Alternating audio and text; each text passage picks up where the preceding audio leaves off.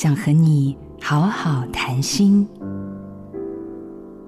如果你送朋友一盒昂贵的水果，但是不久他用你送的水果做了一罐非常天然的果酱来作为回礼，那么你会有什么感觉呢？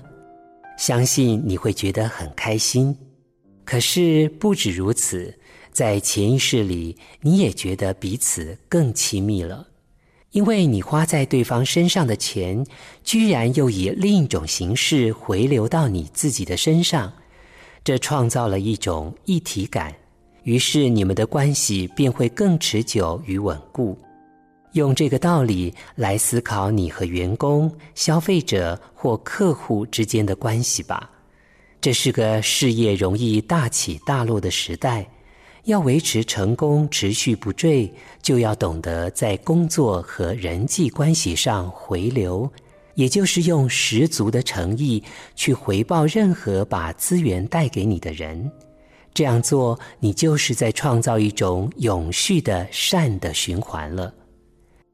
我是张成，学习智慧，生命不浪费。做自己的主人，找回你的心。印心电子，真心祝福。